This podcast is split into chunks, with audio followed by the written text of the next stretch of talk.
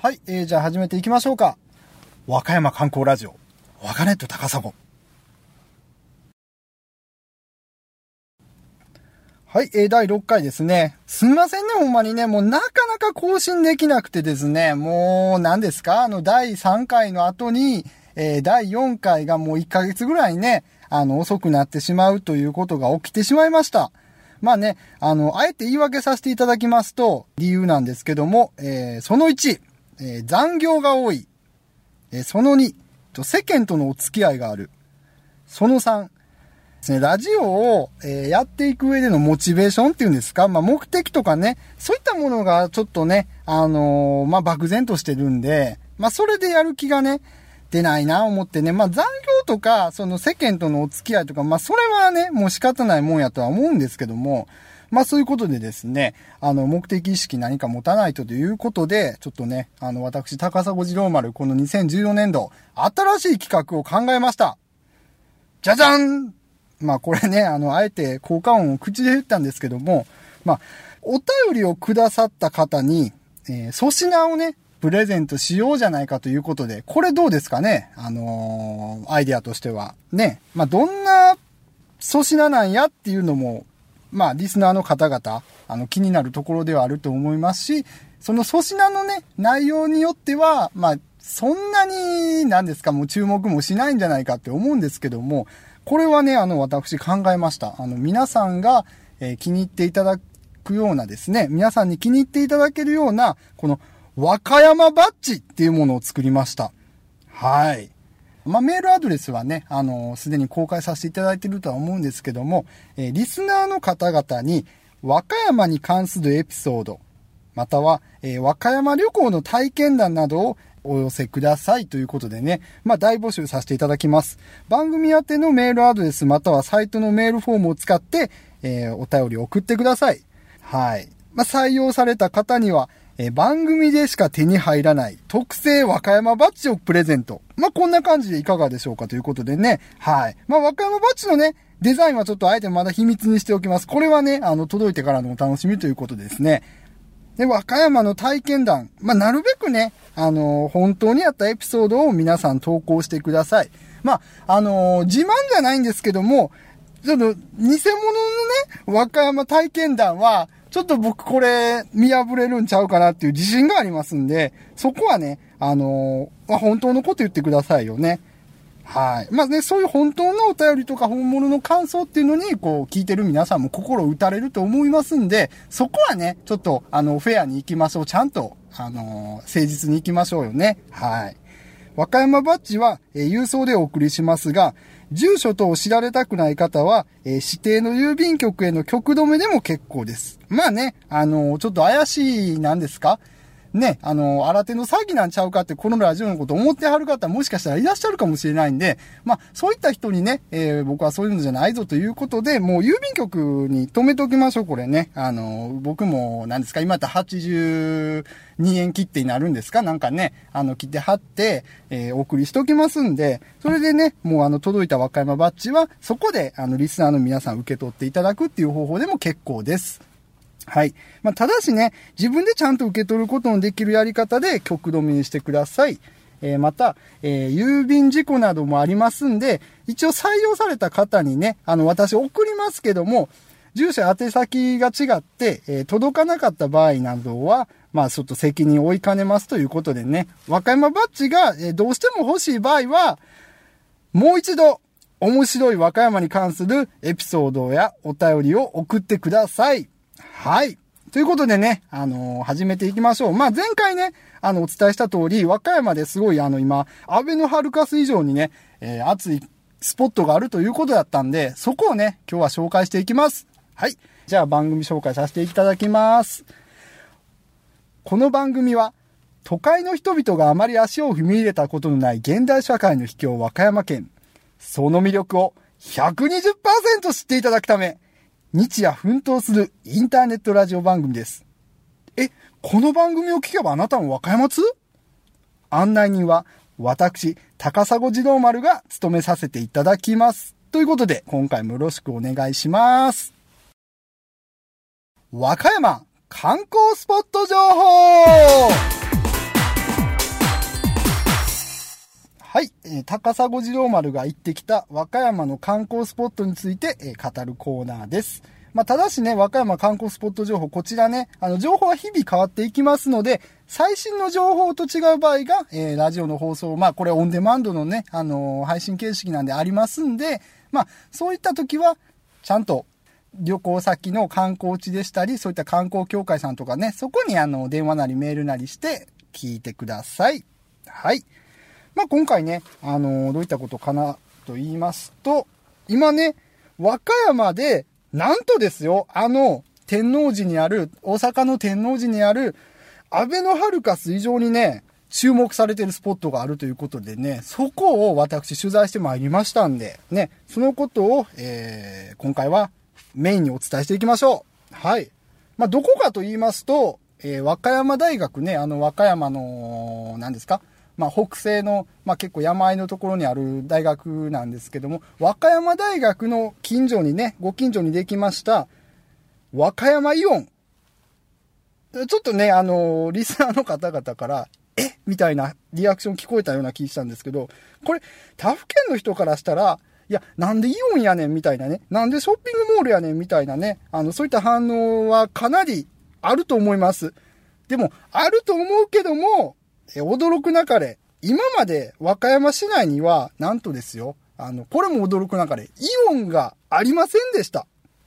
で、まあまあ言うたらね、あの、最近で言うたらあの、鳥取にやっとスターバックスできましたみたいな、まあ、そういうイメージですよ。まあ、だからね、あの、今までは、和歌山の人たちは、わざわざ大阪まで出て、えー、買い物しておりました。ね。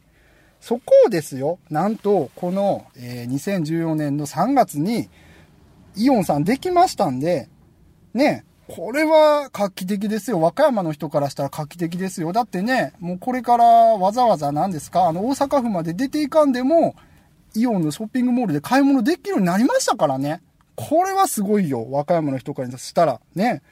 和歌山大学の近くに、えー、大型ショッピングモールということで、まあこれね、あのショッピングモールだけじゃなくて、新しい住宅地もできてますし、あの、新しくね、あの、南海電鉄の、えー、南海本線の駅で、えー、和歌山大学前駅っていうのもできてますんで、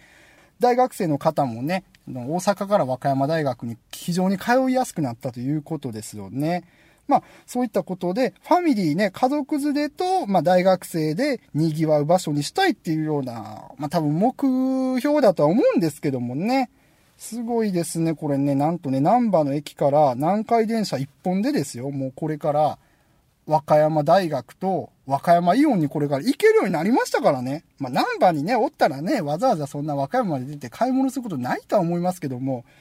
はい。まあ、紹介していきましょうかね。まあ、私ね、あの、和歌山市内から、まあ、車で、だいたいまあ、10分ぐらい、15分、10分ぐらいでですね、あの、イオン着きました。まあ、ちょうどお昼のね、11時頃やったんですけども、まあ、何がいいかって言いますと、まずね、第一印象、まあ、まあ、それはね、新しい建物なんで全部綺麗ですよ。ね、ちょっと今風のショッピングモールですよ。でもね、なんと、大阪のイオンよりも、店ごっつい空いてます。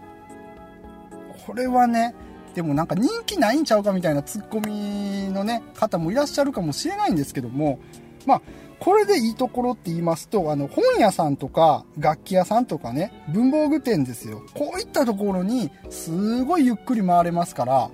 ね、あんまりゴミゴミしてないですから、だから、まあ言うたらね、あの、本屋さんでも、まあ結構立ち読みもできるということでね、はい。まあそんなこと言ったらイオンさんか怒られるかもしれませんけども、まあゆっくりね、あの品物を吟味して選ぶこともできますし、まあ本屋さんなんかで言ったら、なね、ただのビジネス書とか、あの人気ある小説とか漫画だけじゃなくて、美術の本とか、ね、あとは何ですか、そういった芸術的な本とか、そういうのも結構いろいろありましたんで、それはね、ちょっと面白いなと思いましたね。まあ、もちろんあのイオンなんで映画館もありますし、まあ、マッサージやですね、リラクゼーションサロンもあるっていうね、まあ、これはね、ちょっと、やっぱりこう、憩いの場になるんじゃないか、新しい憩いの場にね、なるんじゃないかと思いますよね。で、まあ、これなんであるんやろうけど、鉄道模型のね、店もなんとこの文房具屋さん隣にありました。んな、なんであるんやろう思いますけどね。ね、これはちょっと、あの、まあでも、あれちゃいます。か結構お客さんも入ってましたんで、これはこれでちょっとインパクトあるんかな思います。ね。それで、なんです。か、見て回ったんです。けども、まあ、ここね、嬉しいことに、男性向けの服もたくさん売ってるんです。よね。テナントさんいっぱい入ってるんで、まあ、それはね、あのー、なんです。か、成人男子からしたらちょっと嬉しいとこかな思います。ね。はい。あとね、ここはまあちゃんとしっかりしているなと思うんですけど、ちゃんと生活雑貨とかも、あの、生活に必要なものとかも売ってるんで、店もね、あの、金券くんってあの、金券ショップね、こういったところも入ってますし、もう食事もね、あの、何ですか？食材とかもしっかり買えますし、雑貨もちゃんと揃ってますんで、普通にね、あの、主婦の方がもう買い物するのにはもう申し分ないぐらいの、えっ、ー、と、店の規模あります。ね。で食事なんかもあの何ですか？そのフードコートも大きいのありますしそれ以外にもね外にあの何ですか？パスタのお店やったりとかちょっとなんですか？マイナーなとこで言うとねなんか変わったのありましたねいっぱいね。うんいろいろありますね。もうすごいこれは、まあ、回転寿司ありますし串揚げもありますしねドリアのお店もありますし米田コーヒーもありますしね。これ何でもありますよもう食べ物系やったらね。焼肉ダイニングもありますしね。これはすごいな。ね。で何ですか？やっぱりねそういったところで言うと今までのその和歌山のショッピングモールの常識をね覆すぐらいの店舗数ありますこれ。ね。まあちょっと都会の人を決してねあのバカにしないでください。もう本気で言ってますからこれ。頼みますよ本当にね。はい。まあ私ね、こうぐるっと回って、まあ、何ですか？服とかね、あのー、新しい、ね、なんかメガネとかいろいろ買うたんですけども、まあ2階のね、1、2、3階ってありまして、まあ、2階の印象は結構なんかカップル向けなイメージだったんですよ。そのデートスポットとしてもね、なんか十分楽しめるような感じですよね。で、3階になってくると、やっぱり子供用品とか、その、なんか家電とか、家具とかそ、そんなになってくるんで、そこはちょっとファミリー向けかな思いましたね。おもちゃとかも売ってましたんで、ね。で、まあ1階なんですけども、1階はこれ、ちゃんとしたスーパーっていうんですか、まあ俗に言う、そういったね、食材とか買えたりとか、日用雑貨とか、あの、しっかり揃えられるような感じでした。はい。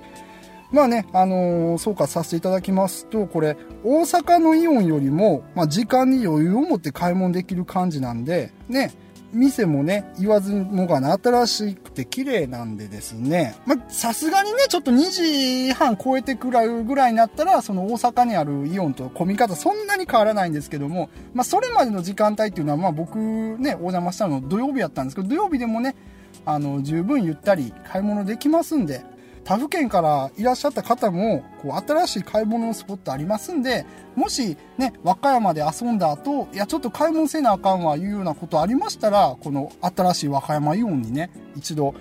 足を踏み入れてみてはいかがでしょうか。はい。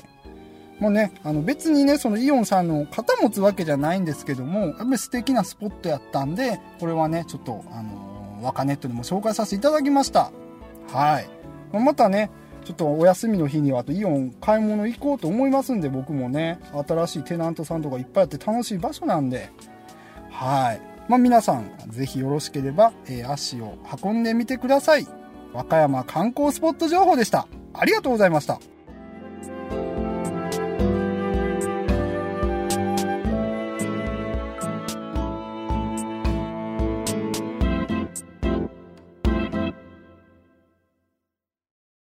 はい、えー、それではエンディングです。まあ、ゴールデンウィークということでね、なんか今年もごっつ道とか混みそうな感じですよね。まあ、ゴールデンウィーク、ゴールデンウィーク言いながらも実際ね、これゴールデンウィーク中に撮ってはおるんですけども、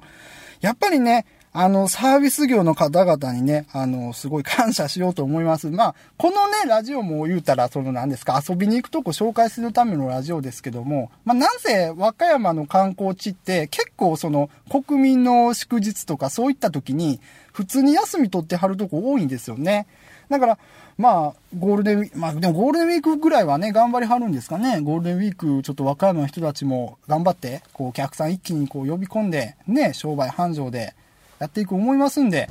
まあ頑張ってくださいね。これで、まあゴールデンウィーク終わったぐらいにサービス業の方々、あの、ゆっくりどうぞ体を休めてください。はい。まあ、高砂次郎丸本人はね、あの、ゴールデンウィークしっかり休みますんで、それはね、ちょっと恨まないでください。はい。まあ、でも応援させていただきますんで、はい。えーと、今日はここまでになってきますかね。はい。えー、案内人は私、高砂次郎丸でした。ありがとうございました。